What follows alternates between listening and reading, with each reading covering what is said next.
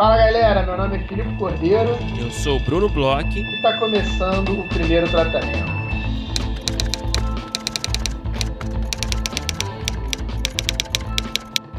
Fala, Brunão! Tudo bem? Olá, Filipe Cordeiro. Tudo bem por aqui? Está tudo bem por aí?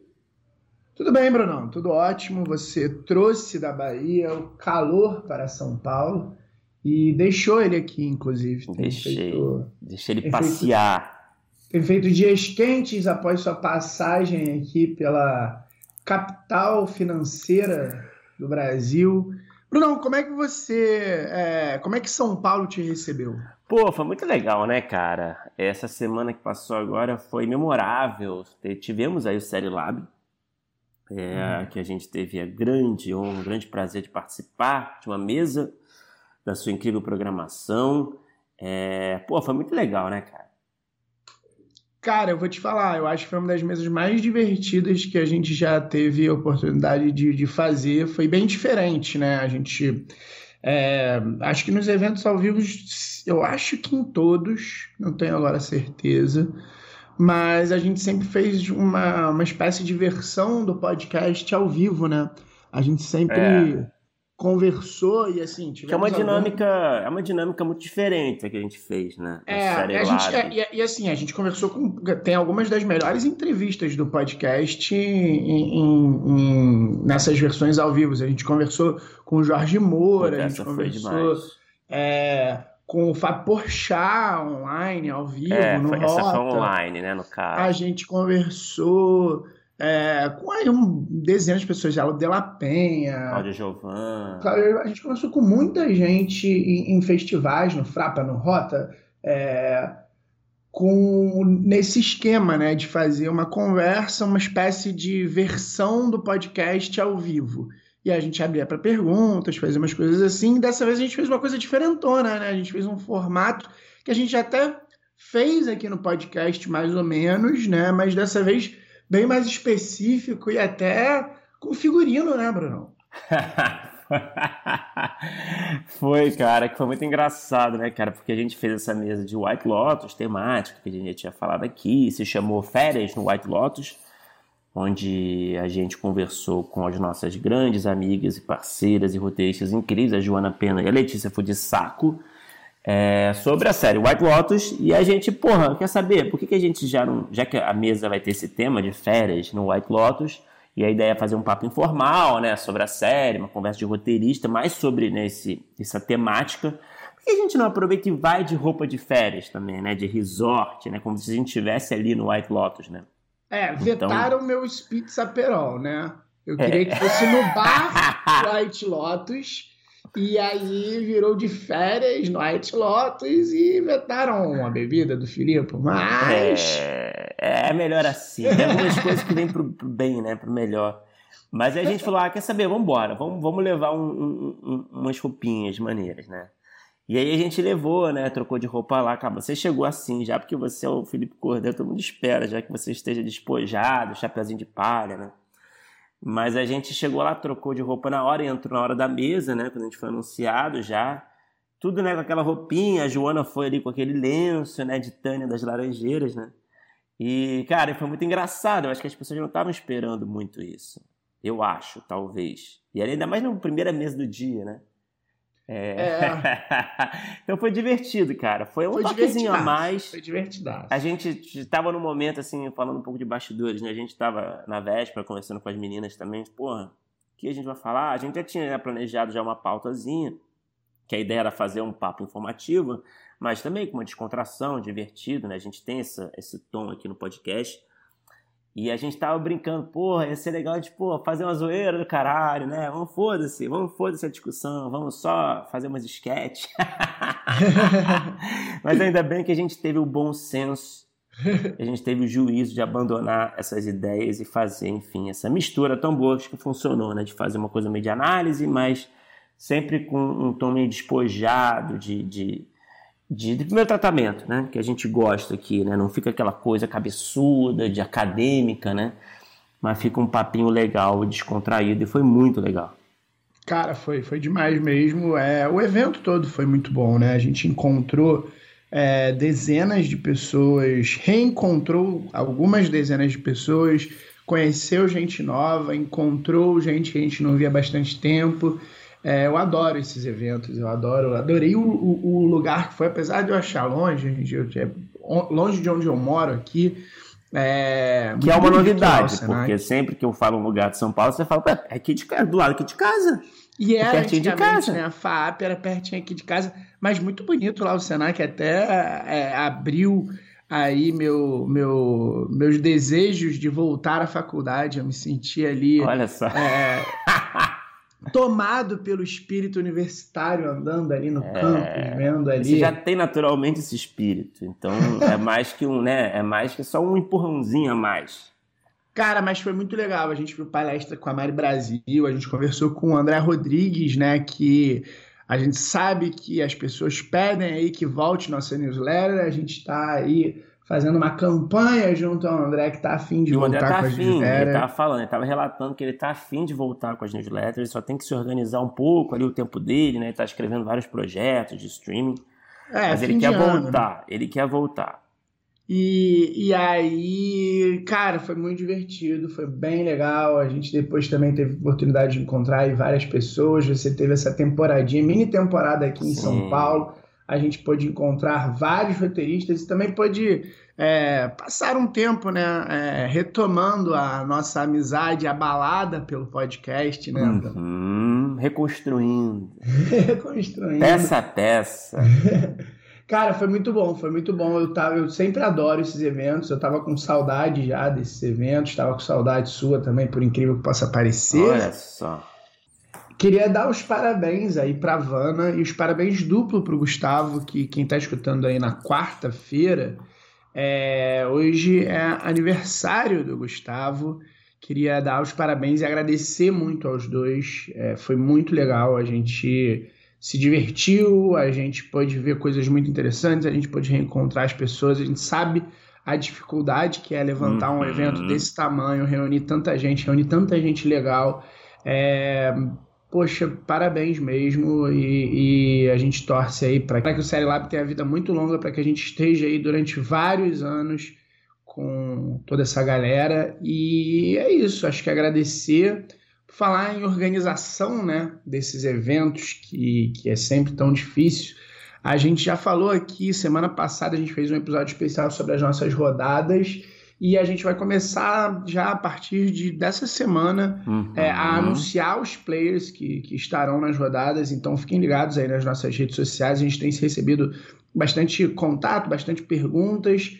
É, o nosso site ele já está é, no ar, né? A gente já, já colocou aí no ar a maior parte das informações. É, quando abrem as, as rodadas, né, a gente coloca os links, mas se você quiser saber regulamento, como é que se inscreve, o que, é que precisa ter, já está tudo por lá. Então, de novo, né, reforçar aí o agradecimento, é, agradecer todas as pessoas que vieram falar com a gente. A gente teve é, umas conversas muito legais lá, né, Bruno? A gente teve aí com, com uma galera que veio falar com a gente, que veio bater um papo, então foi, foi tudo muito bom. É, só tenho a agradecer mesmo e aguardar os próximos eventos, para os próximos anos, com, com, com muita vontade e com muito, muita reverência né, para essa galera que faz um evento tão grande, a gente realmente sabe como é que é difícil. É, cara, a gente, a gente faz, a gente assim, a gente faz a rodada, faz o laboratório, né, que não é exatamente um festival de roteiro, não é um evento presencial, né? Então, é, a gente já já apanha bastante aqui fazendo tudo online, uma versão mais mais objetiva, né, uma, uma versão menor. E a gente sabe da dificuldade. Então, realmente, Gustavo Vana, parabéns, muito obrigado foi muito legal mais uma vez. E, puta, a gente se esbaldou, né, cara? De noite é. aí com a galera, com outros roteiristas. Cara, eu, eu sinto muita falta aqui na Bahia desse encontro. Não sei se você é em São Paulo, né? Você tá cercado aí de todo mundo. Mas para mim é muito importante, cara, esse reencontrar a galera, conhecer gente nova, enfim, trocar ideia e beber, né? Que eu sei que é uma coisa que você gosta de fazer, né? Por acaso. É isso, Bruno. Agora vamos falar sobre a nossa convidada de hoje. A gente conversou aí com uma roteirista que é Forbes 30 Under 30. A gente conversou com uma, com uma pessoa que teve diversas experiências em sala de roteiro e em diversas posições na sala de roteiro, né? É uma pessoa que escreve muito, tem, tem um certo destaque. Às vezes a gente conversa né, com, com roteiristas que é, às vezes não vão para frente é, de lentes, não estão aí nas entrevistas. E é muito bom também quando a gente pode conversar com roteiristas que, que às vezes são mais escutados, têm um, um destaque um pouco maior e entender que a gente também é farinha do mesmo saco e ao mesmo tempo a gente também tem gente aí falando por nós. É, conta aí, Bruno, com quem que a gente conversou? Filipe, a gente conversou com a Luísa Fazio. Luísa Fazio escreveu, para citar alguns trabalhos, Sintonia, Cidade Invisível, Sentença, Love 3, Samantha, enfim, várias séries diferentes, de gêneros diferentes, de plataformas de streaming principalmente. E, cara, foi um papo muito legal com uma roteirista que tem aí muito currículo, tem muita experiência, muita bagagem, principalmente em sala de roteiro. Então, o papo acabou sendo naturalmente é, muito influenciado por isso. A gente falou muito de sala de roteiro, de diferentes tipos de sala, de comportamento em sala de roteiro, é, como é que você circula no mercado. Ela também estudou fora do Brasil, né? teve, teve bastante experiência ali é, estudando fora do Brasil, então a gente também conversou sobre isso, naturalmente, que é sempre muito interessante para entender um pouco da formação dela. Enfim, foi um papo muito legal, cara. Que puta que pariu, cara. Eu tenho certeza que você que está escutando a gente não vai reclamar. Dessa vez você não vai reclamar. Vamos ver que foi muito bom.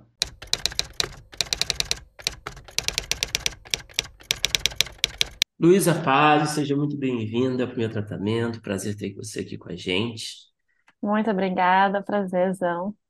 É, Luísa, é, para a gente começar o nosso papo, né, a gente sempre gosta de falar um pouco do, do background, né, do nosso, dos nossos, nossos convidados, né, entender um pouco assim o ponto de partida. Eu estava dando uma olhadinha, né, fazendo aquela pesquisa, né, clássica, e aí eu vi que você estudou jornalismo primeiro, né? E aí eu queria Isso. entender um pouco dessa mentalidade ali para você no começo da sua trajetória. É isso que você queria?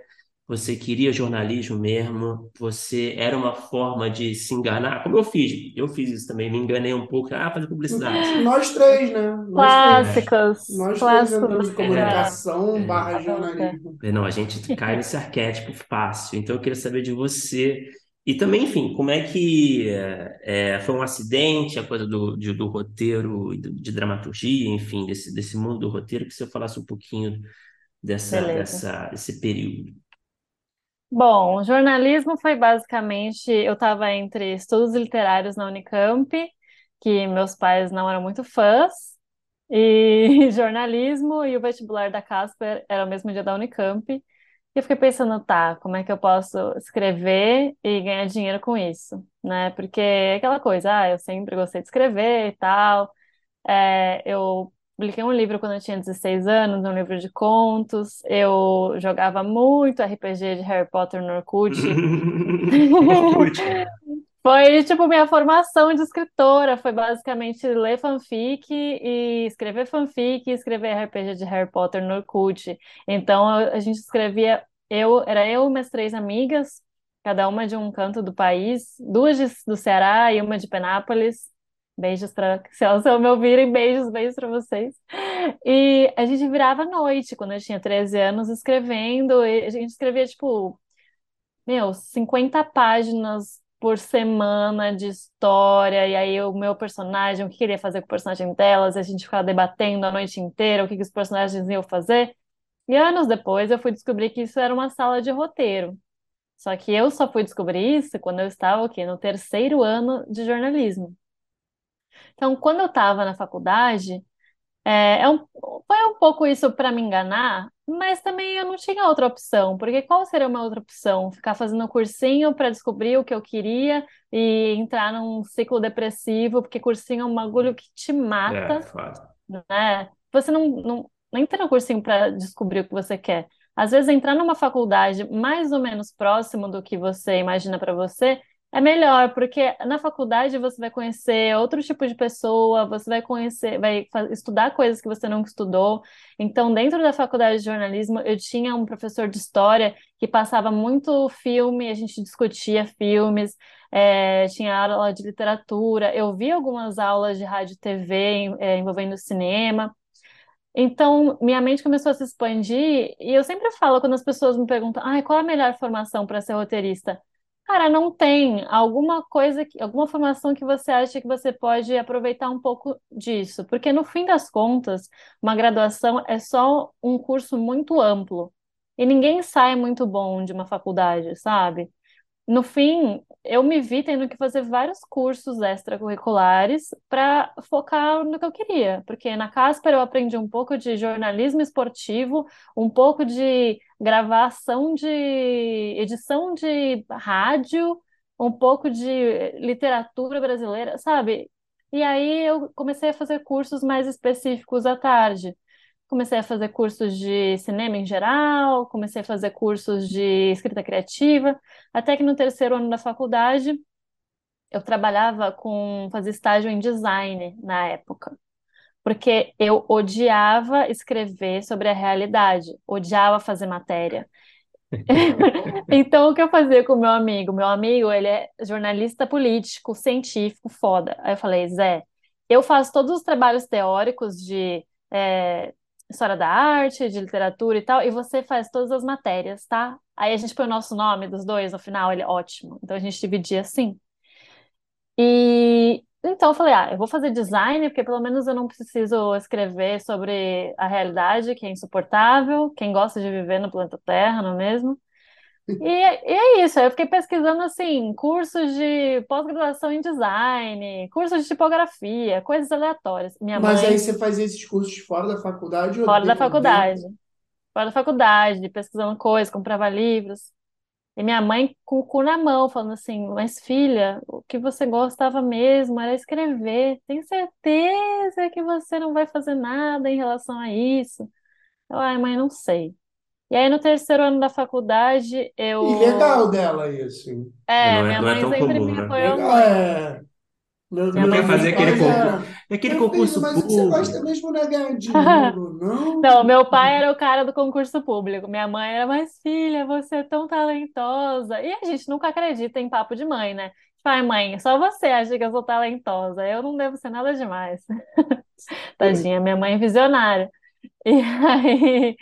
Aí, no terceiro ano da faculdade, eu fiquei próxima de um pessoal que fazia rádio e TV e escrevi um curta-metragem, porque eles tinham que fazer um, um projeto obrigatório, que era um curta-metragem. E aí eu escrevi o curta com, com eles, e eu falei, nossa, é legal essa coisa de roteiro, hein? Nunca tinha escrito isso, só tinha escrito literatura minha vida inteira. E daí eu fui começar a pesquisar um pouco mais, fazer uns cursos sobre isso, descobriu que era um roteiro, uma sala de roteiro de séries, né? E aí foi quando eu cliquei que eu falei, caralho, era isso que eu fazia com as minhas amigas no Orkut quando eu tinha 13 anos. Será que é possível eu transformar isso numa profissão? Ou, tipo, seria bom, bom demais para ser verdade, sabe? Não dá para ser tão feliz assim. E, e aí na época, acho que era a lei da TV paga, era 2013, então já tinha começado um pouco a ter séries brasileiras. É, eu lembro que aquela série Modern era bem bem famosa, primeiras assim. ali, né? É, GNT, minha mãe, sei. é, minha mãe gostava muito dessa e tal. Eu lembro que eu assisti algumas na MTV também, a Menina Sem Qualidades. Eu fiquei, bom, tem algumas pessoas fazendo isso. Aí eu lembro que eu fui fazer um curso de roteiro de séries na Academia Internacional de Cinema com o Tiese, que ainda Grande dá aulas, Chess. né? Grande Tiese. Eu falei, pô, isso aqui é da hora. Será que dá para viver disso? Não sei e tal. E fui me apaixonando por aquilo e eu, na época, o dólar não estava assim, esse absurdo, né? Tava dois para um, sei lá. E eu falei, meu, vou tentar fazer uma pós-graduação na gringa de séries. E aí eu fiz um- uma pós na UCLA, lá em Los Angeles, é, focado em séries de televisão, que era uma coisa que não tinha ainda no Brasil, um curso tão longo só de séries, né? Aqui no Brasil tinham curso, cursos ou curtos ou assim mais focado em roteiro de uma maneira geral, mas eu não queria escrever longa-metragem na época porque é um trabalho meio solitário, é mais de escritor, se assemelha mais ao trabalho de escritor solitário. Eu gosto muito dessa parte de trocar. Você mirou na sala de roteiro desde o primeiro dia que você descobriu que isso É. existia? Sim, e eu sempre fui obcecada por série, desde que eu era muito adolescente, baixando ilegalmente, procurando legenda no Legendas TV, acompanhando Clássico. semanalmente. É, Clássico. clássicos. Esses legendeiros, né? Nossos heróis. Nossa, pois é, fansub, sabe? E, e aí eu Tinha uns falei, slogans, né? Não cara, tinha uma coisa assim? Tinha umas equipes que é, tinham. tem É. slogan, é, É. subtático, Ti- danço, Tinha, é, cara, sub, tinha umas que de vez em fantástico. quando eles botavam entre colchetes uns comentários. Eu É, eles maravilhoso porque eu comentavam. dava sorte de pegar os caras Tinha uns comentários debochados, né? Tinha umas coisas assim, né? Exato, cara. meio irônica. Meu, era muito bom. É, é é uma coisa que só a gente, acho que só a nossa geração pegou assim, tão intensamente. O, o Legendas TV fechou, acho que no começo desse ano, no final do ano passado, eu chorei, achei uma perda para a humanidade, assim. E, enfim, e aí eu sempre pensei muito em série, que é uma coisa que eu sempre gostei mais do que assistir filmes, assim. Eu era muito mais obcecada por séries no geral. E então eu sempre tive isso na minha cabeça muito forte, que se fosse para trabalhar com longa-metragem, eu não acho que valeria o risco para mim, sabe? Porque na época a nossa indú- a indústria brasileira é pequena, mas era menor ainda. Então, para mim, só valeria o risco de gastar dinheiro para estudar uma coisa muito específica, se fosse algo que eu realmente gostasse muito. É, então, eu passei um ano nos Estados Unidos, é, escrevi muito lá, aprendi muito lá. E O que que você acha foi. que, desculpa, só para aproveitar a carona aqui, o que que você acha assim que você tirou assim de mais relevante assim de lição? Foi uma, uma questão mais de prática mesmo, de, de É, botar a mão foi. na massa e, e- porque eu sei que lá eles incentivam muito nesses programas, né? Você tem que desenvolver tantos formatos, tantos pilotos, enfim. Foi mais nesse sentido? O que que você tirou assim de mais importante de aprendizado? Olha, eu acho que uma coisa eh, foi geral, assim, porque eu era um bebezinho, eu nunca tinha feito nada, eu tinha escrito um curta-metragem só. Então lá eh, eram três, seme três trimestres, é. E cada trimestre eu tinha que escrever um, um roteiro de série. Então na primeira é o que eles chamam de spec, né, que é quando você faz tipo uma, eu chamo de fanfic mesmo. É É, quando pode você crer, faz meio- uma é a mesma coisa, né? É, é. de qual? Eu fiz, na época tinha uma série, foi em 2015 que eu fiz essa pós. Na época tinha uma série chamada Masters of Sex, Claro. que era sobre, vocês sabem, que era Martin sobre um Sheen, sexólogo. Isso. História Boa. real, né? Do casal. História real do casal, muito bom. E tava na segunda temporada na época, se não me engano. E É um fiz específico um. isso aí, hein? Achei que você ia É. falar, não, foi, foi Simpsons, né? Ah, Buffy, sei não. lá. É que, é assim, eles fa- sugerem você fazer spec de uma série que está passando naquele momento, Uhum, porque tá. para ser útil também para você mandar para fellowships, para programas de roteiro lá dos Estados Unidos, que às vezes eles pedem specs.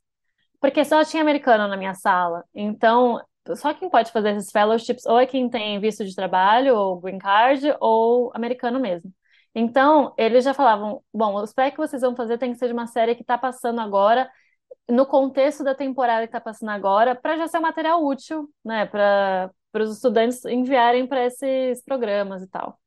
Então, por isso que eu esco- eu escolhi Masters of Sex. Primeiro, eu queria ter escrito Orange is the New Black, mas meu professor não deixou, porque ele falou que não era nem comédia e nem drama, e nos Estados Unidos era muito dividido entre quem Olha escreve só, comédia e que quem escreve curioso. drama. As E o meu mudaram um era. pouco, né? Não, mudaram, é, Um mas pouquinho. graças a esse tipo de série, acho que o Orange is the New Black foi uma das dramédias hum, que mais mudaram esse cenário, assim. Tanto é que o meu programa, ele era específico para drama. E aí tinha um outro programa específico para comédia. Então, ou chamavam, você... né? Is the New Black de dramédia, né? É, é, não chamavam? Já, já, já Já chamavam, chamavam? é. Já. Já chamavam, mas ainda era um, um coisa meio obscura, assim. Aí veio Hum. Girls, também era um pouco Ah, nisso, mas ainda era formato hum, não convencional, porque eles tinham muito essa divisão muito clara, sabe? E, e no fim foi ótimo eu não ter feito Orange New Black, porque é aquele bando de gíria que eu não ia saber fazer bem em inglês, ia ficar um cocô. Então, acho que Masters of Sex foi assim, perfeito. E depois eu escrevi dois pilotos originais. Então, era muita mão na massa. E eu acho que muito do ofício do roteirista é essa essa aprendizado, essa musculatura de você conseguir sentar e começar a escrever ou começar a pensar. E para mim é uma coisa é, que só agora, depois de quase oito anos de profissão, é, eu consigo fazer, ter mais disciplina e não ficar tão distraída. Porque eu sempre fui essa pessoa que enrolava, mas assim, enrolava meses para escrever alguma coisa, sabe? Tem ideias que eu demorei anos para sentar e escrever. Porque quando você está na escola, a faculdade não é uma obrigação, né? Até que você começa a ter deadline, a ter datas, a ter expectativas.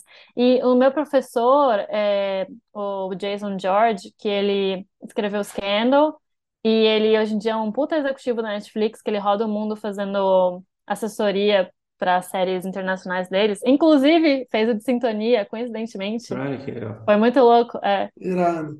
Ele falou: eu quero fazer com vocês como se fosse uma sala de roteiro, eu quero que seja profissional. Então, eu quero que vocês me entreguem tudo na data, eu quero ver profissionalismo. Ele, assim, mandou a gente, todo mundo, comprar um livro que chama The Hollywood Standard, que é um livro só sobre formatação. Porque um roteiro mal formatado, se você bate o olho, meu, ninguém vai te Descarta, contratar, né? ninguém vai ler. Como assim essa pessoa não sabe nem formatar? Como assim essa pessoa não sabe escrever uma uma, é, um cabeçalho cabeçalhos. corretamente. É. Como é que essa pessoa deixa várias palavras soltas, é, uma linha, uma linha inteira é só uma palavra, sabe? Quando sobra uma palavra, assim, Sei. no final de um parágrafo.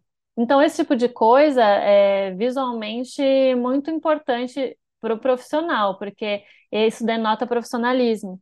Então, esse tipo de macete de quem realmente trabalha lá nessa indústria que é super rígida, e eu acho que isso foi muito bom para minha formação profissional.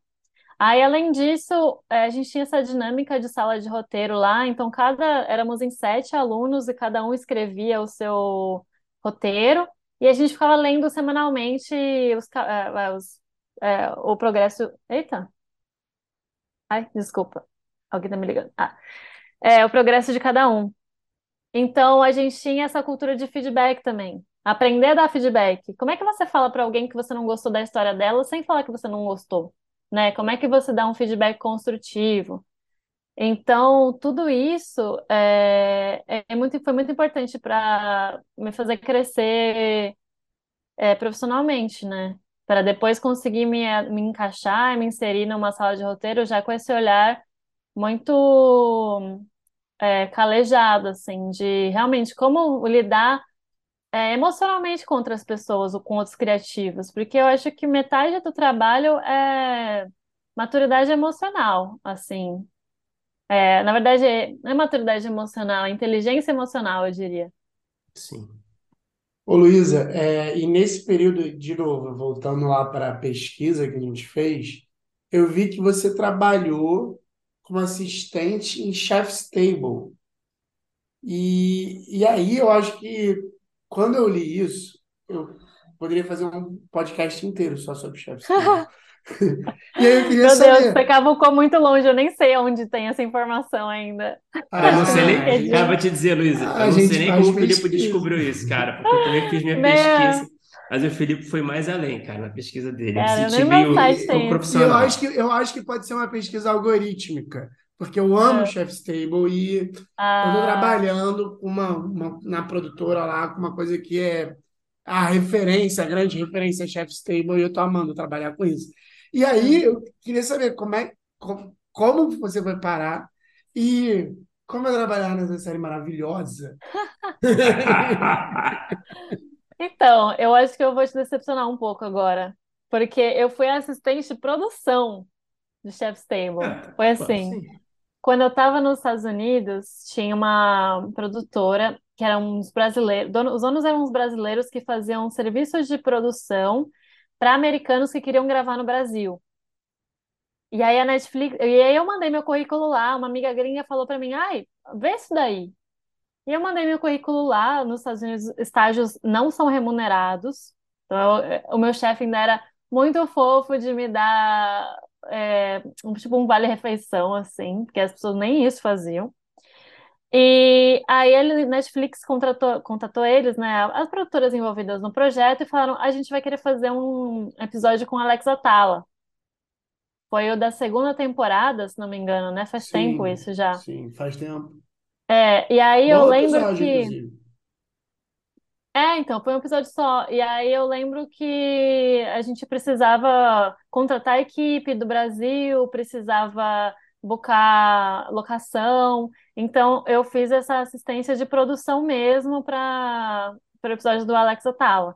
E aí foi, foi bem legal, né? Porque eu também é, não conhecia muito esse lado da produção, esse mundo.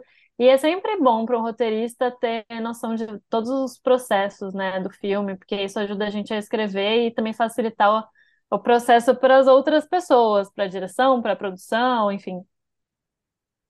E aí eu queria aproveitar, então, que, que, que eu não fiz uma pergunta sobre o roteiro, Brunão, e eu vou- Não, não computou? que aí eu queria te perguntar, é, você, na sua primeira resposta, falou sobre duas coisas que eu fiquei curioso, que é, é, a primeira, sobre esse primeiro momento que você não queria trabalhar com longas, e aí eu queria perguntar se continua, e a outra coisa é que você fez essa formação em jornalismo fugindo é, de trabalhos com a realidade, porque na verdade era uma pergunta que eu ia fazer em sequência com o chefe porque eu achei que você tinha trabalhado com escrita também. E aí era uma pergunta que eu queria te fazer de é, não ficção e longas ainda são coisas que nem pensar?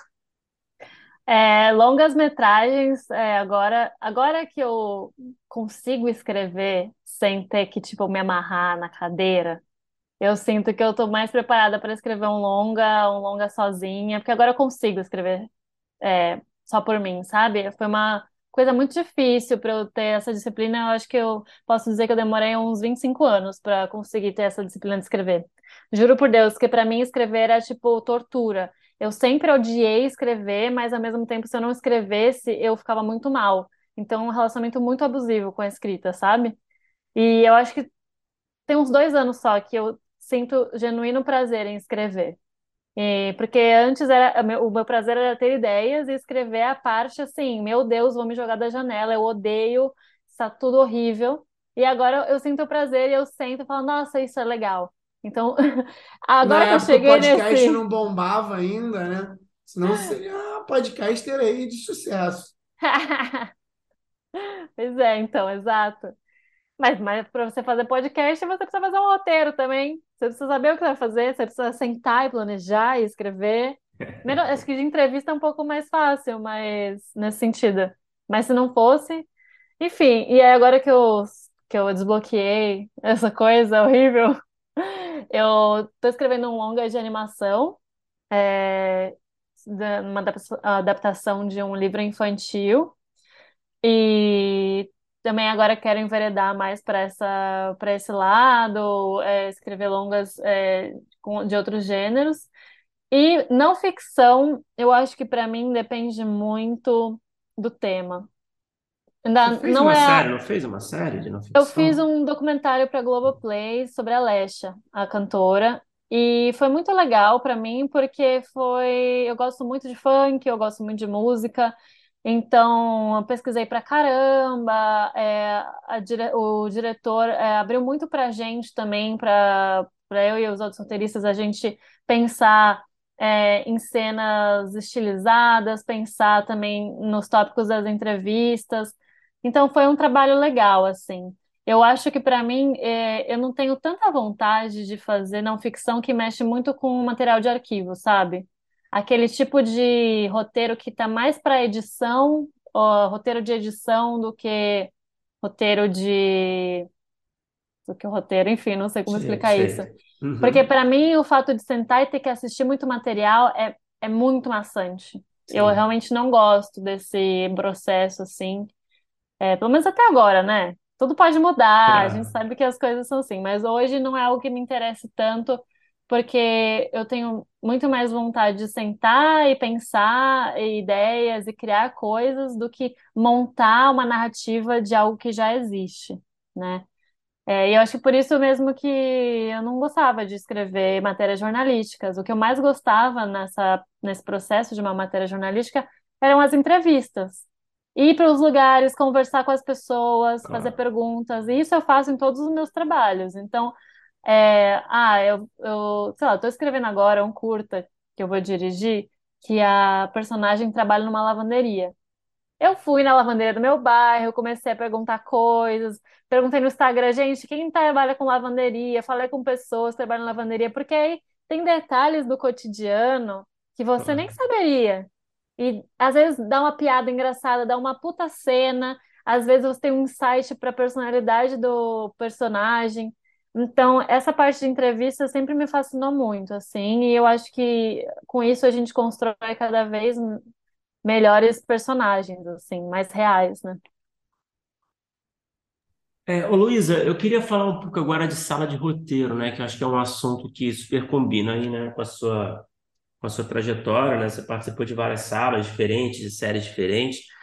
É, mas eu queria falar primeiro da sua primeira experiência, assim, eu não sei se foi no Samantha, foi no Samantha, foi isso? Isso, foi. Uhum. É, eu queria que você falasse um pouco, assim, dessa experiência no sentido de é, do desafio que foi, né? A gente sabe que a primeira experiência numa sala pode ser assim meio turbulenta às vezes, pode ser assim uma experiência de muita insegurança, né? A gente fica, né, nós roteiristas, a gente fica nessa de tentar mostrar serviço, tentar se defender o tempo todo, não parecer, parecer competente, né? Total. E aí eu queria saber um pouco da sua perspectiva, assim, como é que foi a sua primeira experiência numa sala? É, você sofreu assim desses dessas crises de insegurança ou é uma coisa tranquila? Como é que, que você pode relatar? Ah, tranquila nunca é, né? Eu acho que é isso, eu só tenho autoestima agora. Eu acho que agora eu me sinto mais tranquila Precisou, numa precisou sala. sair na Forbes, né? Precisou sair na Forbes, é. Acho que a síndrome de impostor deu uma seguradinha agora, mas assim, Você, dure um você tem separado assim essa esse, esse negócio da Forbes assim de lado, sempre que você precisa dar um boost assim na sua autoestima, assim, É, é. não. Não, foi recente, foi em janeiro, então ainda, ainda tá assim, ainda tá lá, a Tá, barrinha tá, tá cheia ainda, tá. mas daqui a pouco vai baixar. Aí eu vou abrir lá. Às vezes eu olho o meu currículo, aí eu falo assim, ah não, tá tudo bem, eu não sou um completo lixo. Ai, que bom. Mas É, é foda. E, mas o começo foi muito difícil, assim, questão de insegurança mesmo. É, porque eu nunca tinha trabalhado numa sala de roteiro e também não existiam muitos recursos, né, para a gente pesquisar. Então, por exemplo, hoje a Andrea Iag tem um curso incrível de assistência de roteiro, né? É, e tem muito conteúdo sobre isso. Vocês fazem o podcast, tem conteúdo, vários conteúdos no YouTube, e na internet. Mas em 2000, quando foi? 2017? Eu não sei. Eu não, não via tantas coisas assim. E então eu tinha que ir pelo meu feeling, basicamente, e também porque eu estava numa produtora na LB que eles eram muito legais. Então, eles sempre, a gente tinha uma troca muito grande lá, e eles sempre me ensinavam muita coisa. Então, eu tive uma experiência muito rica na sala de roteiro do Samantha, porque o Felipe Braga fazia questão de ser uma sala bem horizontal, assim, então todo mundo sempre dava ideias e tal. Então, por mais que o meu papel oficialmente fosse só sentar e escrever ata de reunião e arrumar as ideias e é, cumprir cronograma, eu também tinha, ah, era estimulada a falar, a dar ideias, e isso foi me, legal. me empoderando, é, essa palavra que agora já é insuportável, mas isso foi me empoderando, assim, mais para também é, é, pesquisar, é, trazer coisas, ah, conversar com os outros roteiristas, trocar bastante. Na época, além de eu fazer assistência de roteiro, eu também fazia a tradução de todos os episódios do português para inglês, porque na época a Netflix nem tinha escritório no Brasil. Então a gente mandava os roteiros para a gringa, para os gringos analisarem, mandarem notas, e aí a gente. E tem um desafio aí, né? Porque a tradução em si já é um desafio e a tradução de comédia, né? Comédia. Como é que eu traduzir maior, uma né? piada da Gretchen? Pode crer. Sei lá mas... como eu traduzi, não lembro agora. Mas tinha várias, tipo, era muito interna, né? Gretchen, Xuxa, Fofão. É, tinha muita, tinha muita referência pop nacional, né? Essa era uma questão. Muita, mas... muita. E, e bateu bem lá, porque, tipo, eles entendiam as piadas, eles entendiam as coisas. Então foi bom, foi um desafio duplo, assim, né? E o que me fez também, de certa forma, estudar comédia, porque eu tinha que recriar piadas, né? Tinha que fazer essa versão Adaptar, de né? piadas adaptar não só como de língua, mas culturalmente também. E então eu acho que eu aprendi muito nesse processo e eu acho que é, foi um processo que todo mundo teve muita paciência assim comigo, mas também essa bagagem que eu trouxe dos Estados Unidos ajudou muito, porque, é, por exemplo, essa questão de formatação, eu tinha tudo muito fresco na cabeça. E muitos roteiristas não, não sabiam fazer essa formatação hollywoodiana, sabe? Que a Netflix pedia. Então, eu acabei virando uma figura essencial nessa sala, porque se não passasse por mim, não podia ir para Los Angeles o roteiro. Eu tinha que passar, revisar, fazer toda a formatação. Então, você se fazer uma pessoa essencial no trabalho é importante. Você descobrir o que a lacuna que está faltando para esse espaço, para essa sala, e você conseguir se moldar esse, é, e, e suprir essa lacuna, assim. É, eu queria te fazer uma pergunta, é, e, e aí acho que é interessante, é uma pergunta que a gente faz recorrentemente aqui no, no podcast, mas interessante da sua experiência e também do seu desejo de trabalhar com salas e, e de toda a história. É, o que, que você acha que são bons comportamentos, e aí eu até estico, é, o que, que você acha que é bom de também estar trabalhando numa sala e o que, que você acha que é tipo um não fazer numa sala? Sim. Ah, acho que fazer a primeira coisa quando eu eu, eu passei dois meses nos Estados Unidos agora, numa residência literária. E aí tinha poetas, romancistas, jornalistas. Eu era uma roteirista. E todo mundo falou assim: ai, Lu, como é que é trabalhar na Netflix? Como é que é fazer sala de roteiro? E eu peguei e fiz um workshop de sala de roteiro pra gente brincar de ser roteirista de sala de roteiro. E a primeira coisa que eu falava era assim: a, a coisa mais importante de uma sala de roteiro é você nunca dizer não. Se você não gosta da ideia de alguém, você não vai virar e falar assim: não gostei da tua ideia. Você vai virar e dar outra ideia.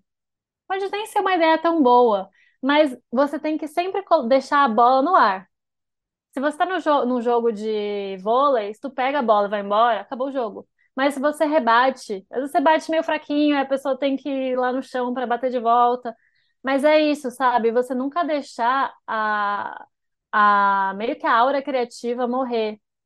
Então, isso que eu, eu diria que é a melhor coisa, você saber é, dar esse feedback e dar sempre novas ideias, e às vezes pode ser uma meia ideia, um quarto de ideia, mas para desviar um pouco disso que não está funcionando e, e dar mais material para todo mundo continuar é, colocando ideias na mesa. Há outras coisas é, boas, né? Acho que sempre chegar no horário, se é uma sala de Zoom, não atrasar, esse tipo de coisa importante, coisas básicas mesmo é, ser uma pessoa agradável. Essa foi uma dica que o Jason George que me falou. Ele falou, cara, uma sala de roteiro você vai ficar falando com as mesmas pessoas durante seis, oito, dez horas por dia. Se você for um pé no saco, ninguém vai querer trabalhar com você. Você pode ser a pessoa mais genial do mundo, mas se você é meio rude, meio nariz em pé, se você não trata os outros assim com tanta decência, ninguém vai querer trabalhar com você. Então, às vezes é melhor você ser uma pessoa legal e você às vezes não é nem tão bom e nem tão talentoso, assim, não um gênio. Mas só o fato de você ser legal e trazer uma aura boa e trazer é, ideias que auxiliem, as pessoas vão te chamar de volta, sabe?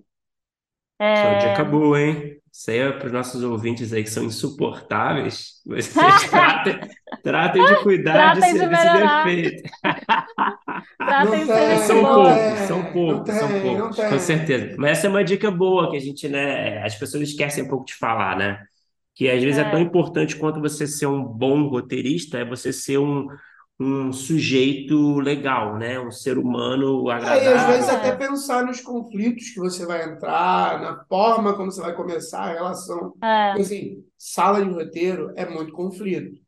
Mas, assim, é, existe talvez um- uma necessidade de criar uma, um lugar agradável para você poder brigar e não sair brigando com todo mundo. É que eu acho que não é sobre brigar, é sobre você saber colocar a sua opinião de uma maneira que as pessoas vão ouvir.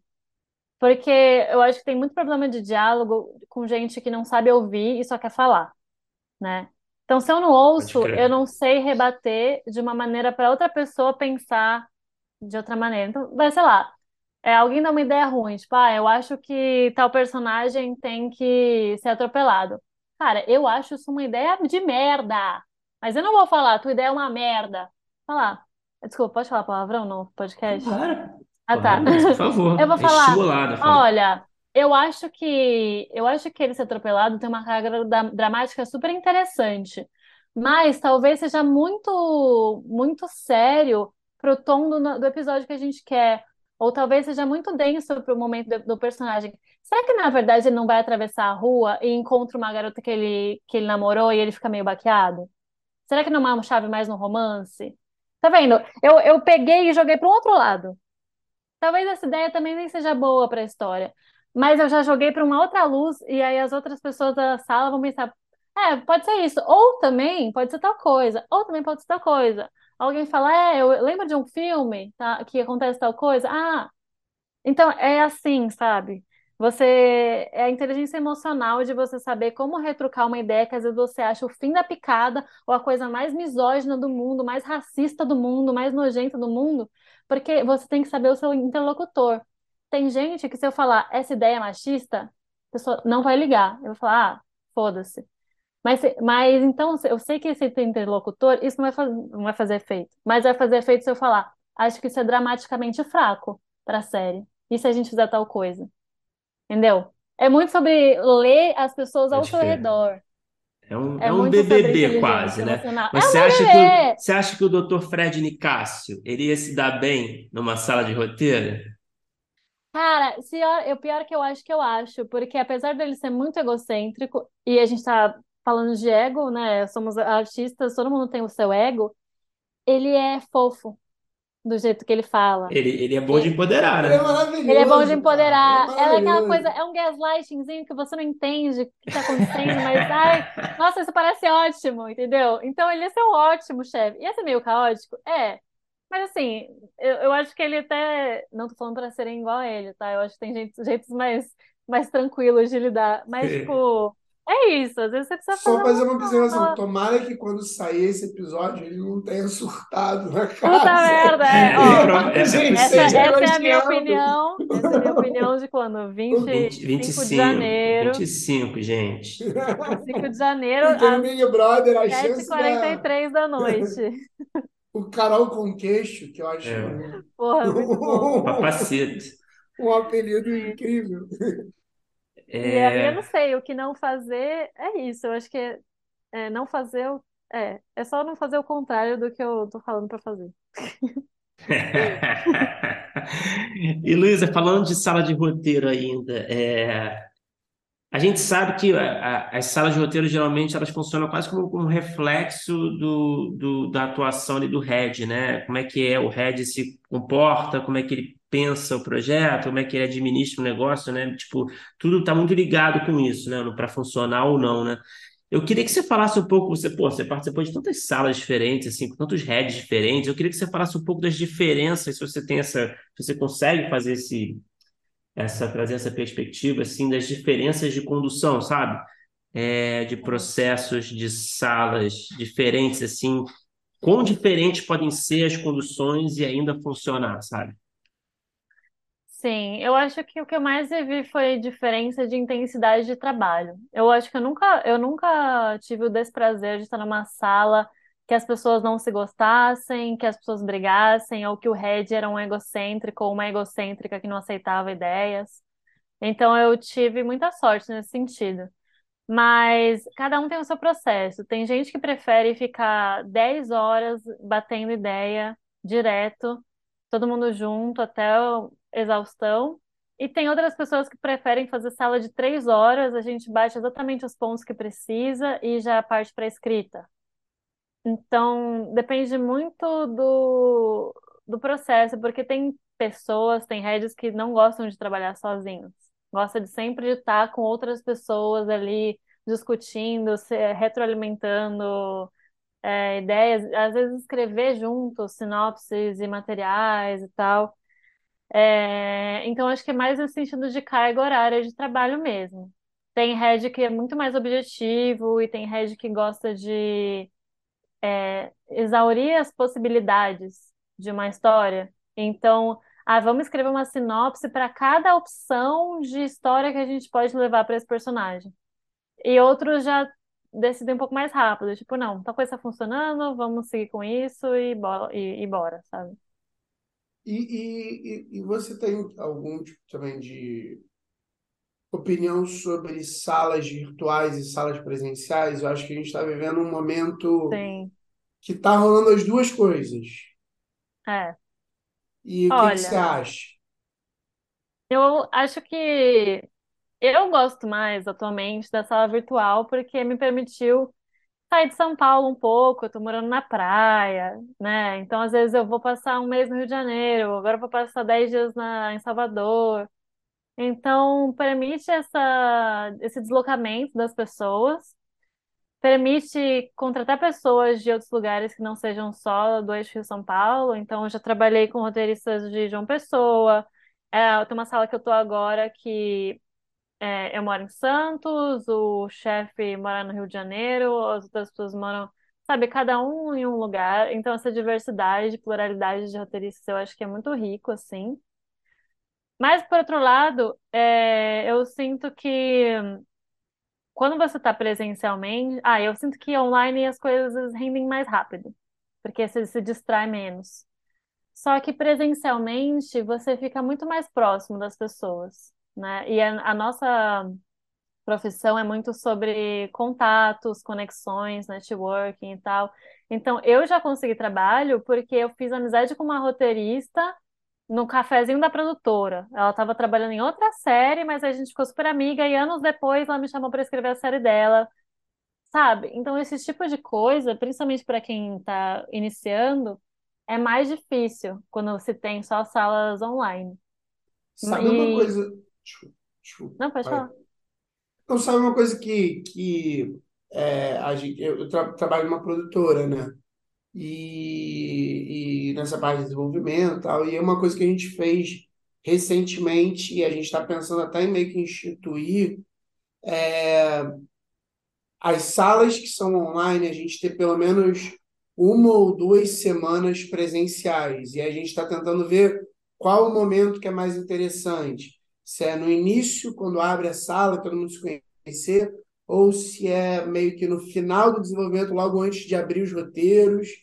E aí a gente está pensando Aham, até fazer uma agenda, assim, trazer os roteiristas, tipo, que são. E é isso, né? O, a gente hoje em dia lá está trabalhando com as salas virtuais e com gente de todos os lugares.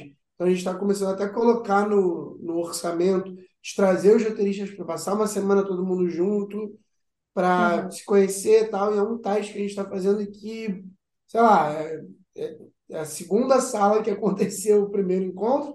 Parece que foi ótimo, mas também tem que ver o resultado lá na frente, sabe? tem. Ah, mas eu acho que nesse começo é o mais legal, na real, porque além das pessoas se conhecerem, eu acho que é muito bom para todo mundo ver referência junto, sabe? Tá todo mundo, ai, gente, eu lembrei da- de tal cena de tal filme, aí, aí, aí você entra lá no YouTube, todo mundo vê junto, e aí lembra, ah, outra pessoa lembrou de outra coisa. Eu acho que fica muito mais dinâmico e fluido nesse sentido, sabe? É, do que online, que às vezes as- cada um tá um pouquinho distraído, ou tá meio, não tá muito é, prestando atenção, não sei o quê. Eu acho que ao vivo tem essa pegada legal. Porque, lá, porque depois disso, é, cada um escreve os seus roteiros, né? Então não, não sei se tem tanta necessidade. Mas nesse É. comecinho é gostoso, bem, bem gostoso mesmo. Agora, era só mais uma observação, mas eu ia te fazer uma pergunta é, também sobre isso de salas, que assim, é, o Bruno bem falou, você já trabalhou em 300 milhões de salas e, assim, é, de gêneros e assuntos muito diferentes. E a, alguns assuntos muito específicos. E assuntos do mundo real, alguns, né? É, do, Sim, eu sei escrever sobre o mundo real. de folclore ao mundo funk, a comédia, a nostalgia dos anos 80 e 90. E aí eu queria saber mais ou menos como é que são os seus processos é, para você entrar em cada um desses mundos. São, são sempre coisas que te interessam e aí você vai atrás. São coisas que não necessariamente te interessam e aí, sei lá, você faz uma pesquisa, você mesmo... Como é que funciona essa chave porque, porque é isso, é, é, existem né, alguns roteiristas que, às vezes, por intenção e, ou por mercado, acabam ficando um pouco em um lugar. E a gente também sabe que o mercado, às vezes, é bastante assim. O cara escreveu um, uma série de sucesso que é um policial assustador, só vai fazer terror e, e, e policial. E o cara ama comédia e não vai conseguir ser já. Mas você já trabalhou um pouco de tudo e coisas muito específicas. E aí, como é que funciona é, a entrada em cada um desses mundos para você, em termos de processo mesmo? É, eu acho que vem muito da minha formação de jornalismo, então bastante pesquisa, mas não só, ah, vou procurar no Google ou vou ler um artigo da USP, sabe? Eu acho que pesquisa é também ir conversar com as pessoas, viver os ambientes, é, fazer amizade com pessoas de lá. Então, né, no caso do Sintonia, é, poxa, eu acompanhava uma amiga minha que ela, ela, ela é marreteira, ela vende chocolate no trem, então, tipo, acompanhei no cotidiano dela. É, fui entrevistar líderes comunitários, é, várias pessoas, e também já é um, um, tema que eu gosto, né? Que eu sempre consumi funk, eu sou de Santos, então aqui na Baixada Santista o funk paulista ele chegou muito antes do que o funk da capital de São Paulo. E você falou e... logo no início da entrevista que você gostava de funk, né? É, eu gosto muito de funk. Sou fã e... também. E eu tô, tô curtindo bom. esse funk paulistano também, santista aí. É, funk da Baixada e tal. E aí, então, essa parte de pesquisa é super importante. E eu acho que entender também as minhas deficiências. É, ah, ver, assistir referências, né? Então, quais referências podem ser legais para séries? Então, se é uma comédia, quais são as comédias que estão em alta agora que pode ter a ver?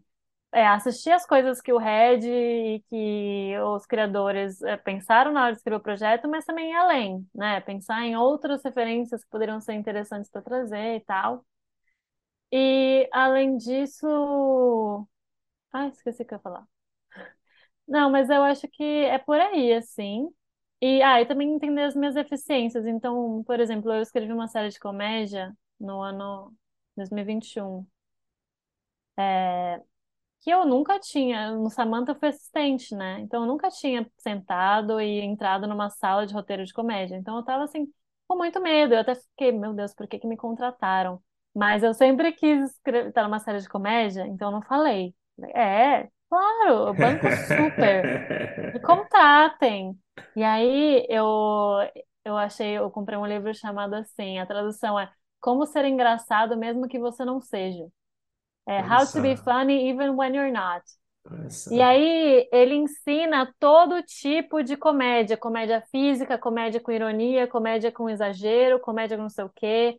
Ele destrincha várias, vários tropes, ele destrincha vários tipos de arquétipos de série de comédia. Então, ah, o personagem burro, o personagem snob, o personagem não sei o quê. Então, assim, eu devorei esse livro, fiz todos os exercícios do livro Falei, não, bora, bora lá, bora lá. Porque é isso, às vezes a gente nunca tá realmente pronto para alguma coisa. Mas eu também tá, me sentia que eu estava suficientemente pronta enquanto roteirista para somar nessa sala de roteiro, para ajudar a construir uma história e tal.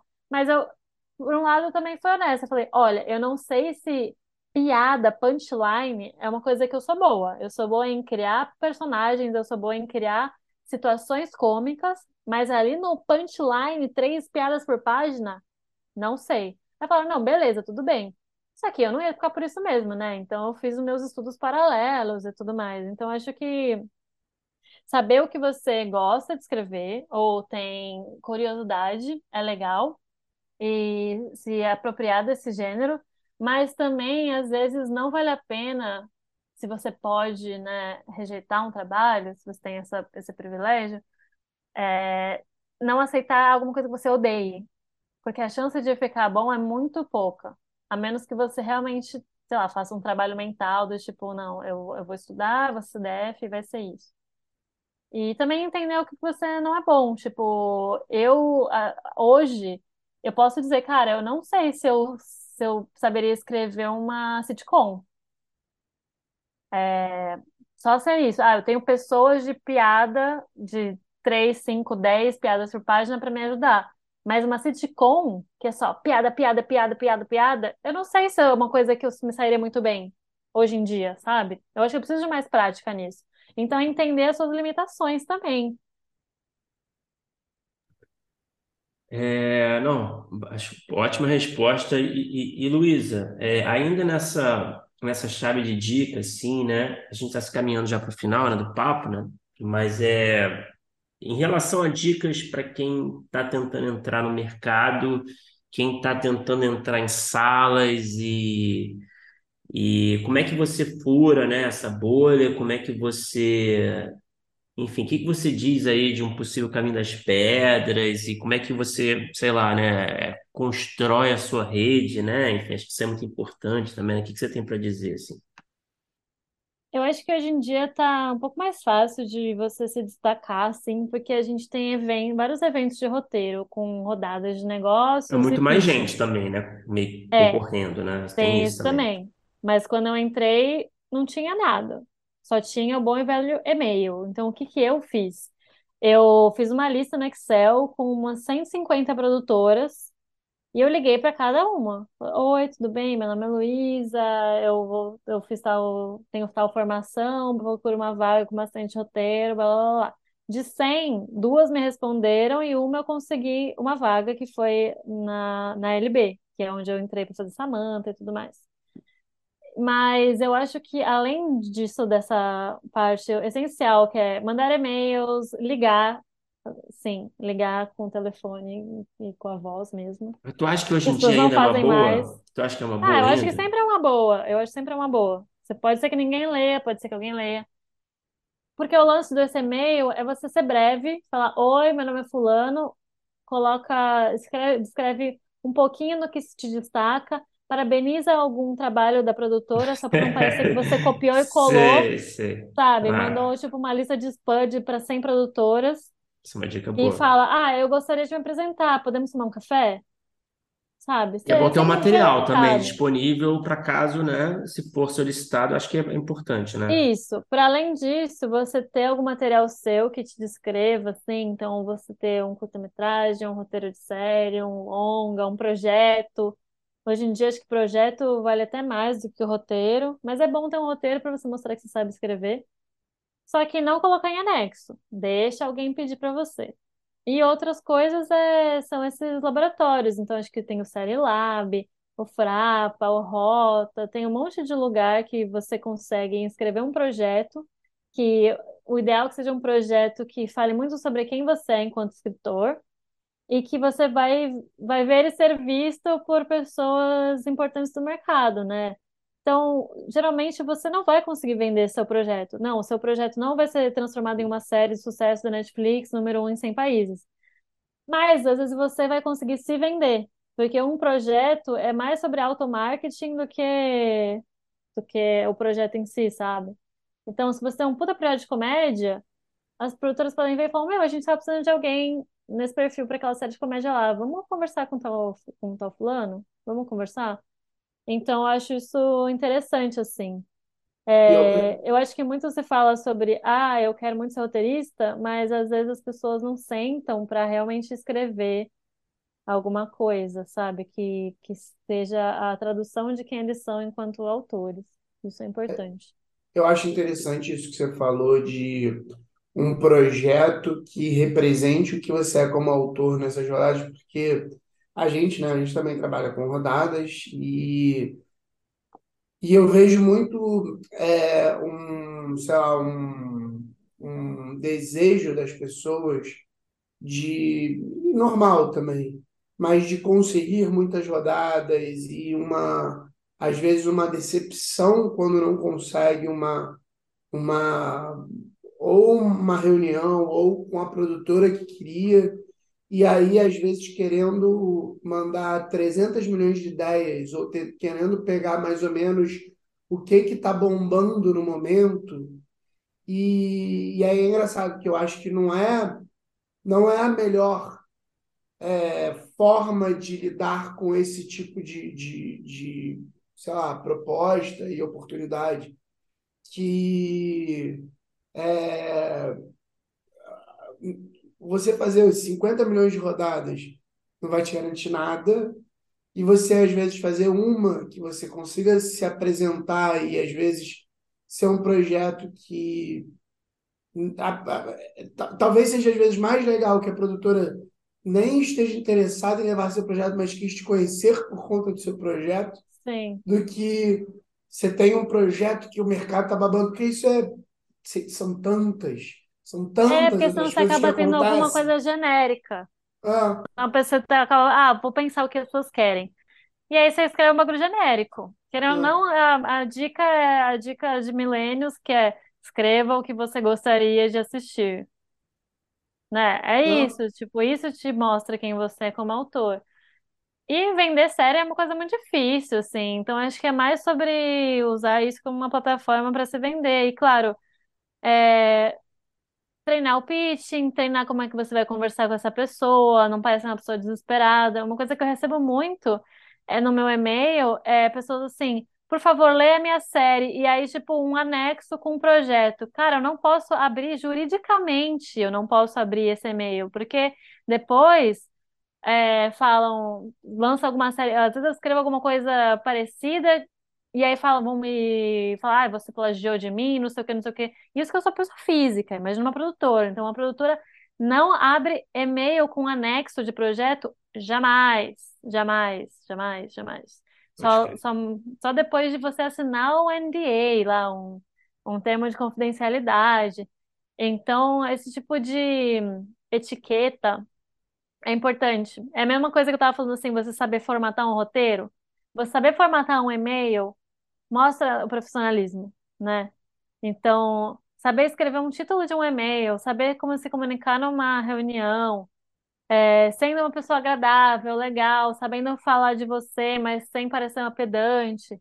E é o tipo de coisa que meio que só na prática mesmo a gente vai conseguindo, sabe? Então, acho que as pessoas também, as elas se cobram muito de acertar de primeira. E, cara, a gente nunca vai acertar de primeira, sempre vai falar uma merda numa entrevista, sempre vai falar uma coisa que não devia, sempre não vai saber o nome do diretor de sei lá o que que o entrevistador te perguntou, sabe?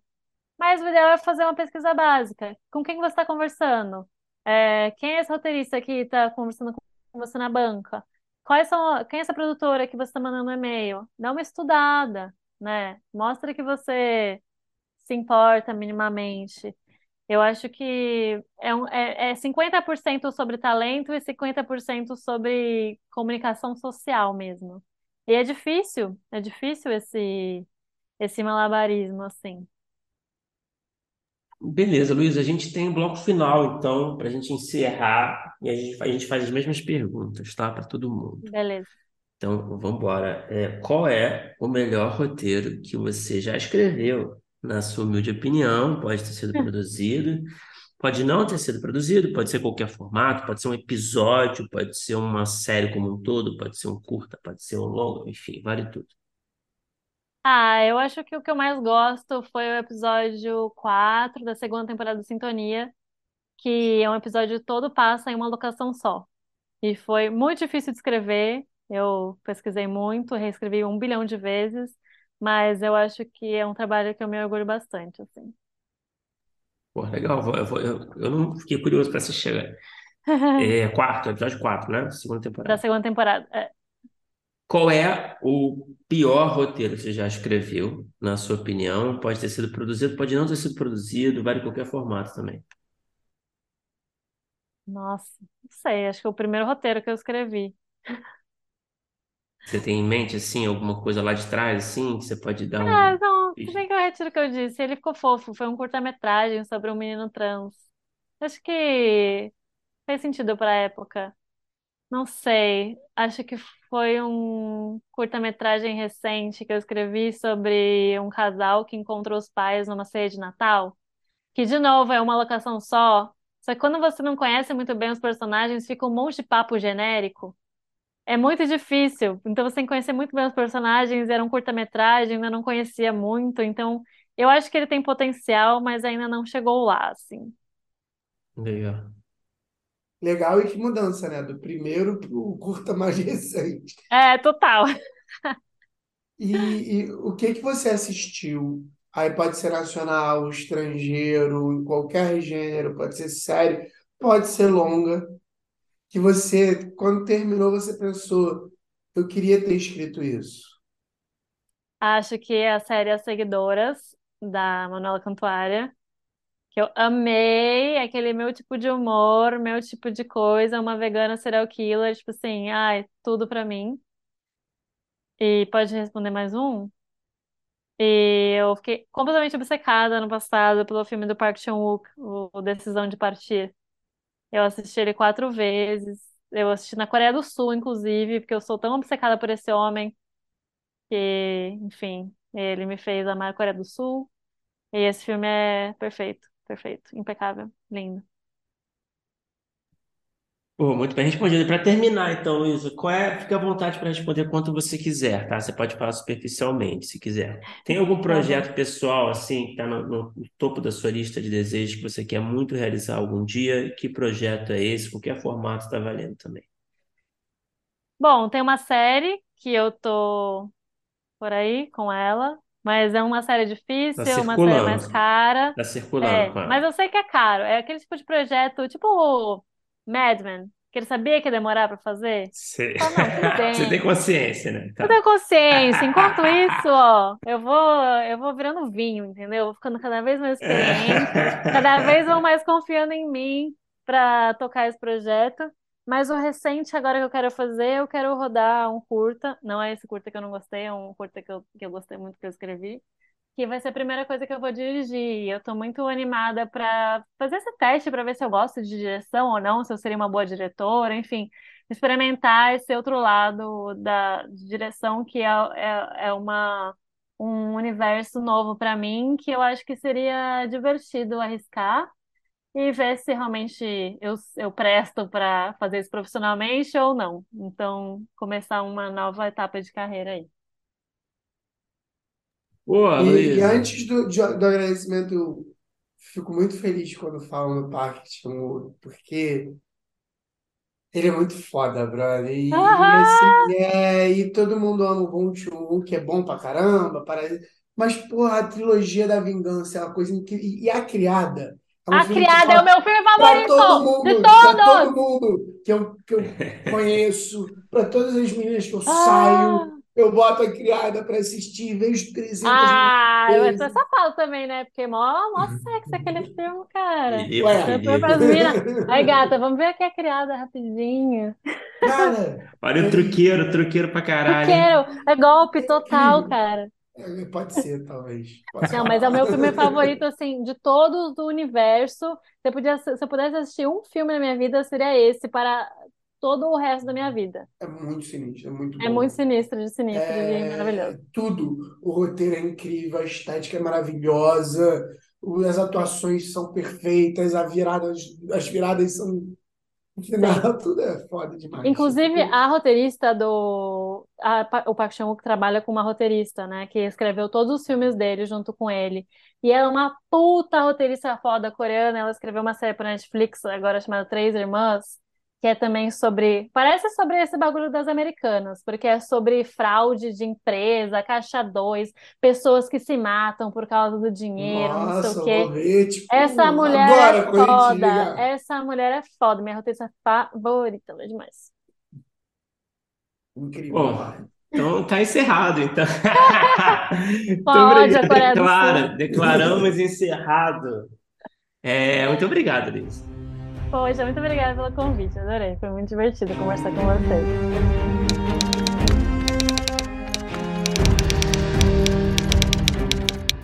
Opa, chegou até aqui? Muito obrigado por escutar. Conheça nossa campanha de apoio na Orelo em escute.orelo.audio barra primeiro tratamento. Por lá você pode ganhar recompensas exclusivas e nos ajudar a continuar conversando com os nossos roteiristas favoritos.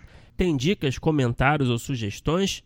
Fala com a gente pelas nossas redes sociais e não se esqueça de assinar o feed do primeiro tratamento pela Orelo. Até a próxima!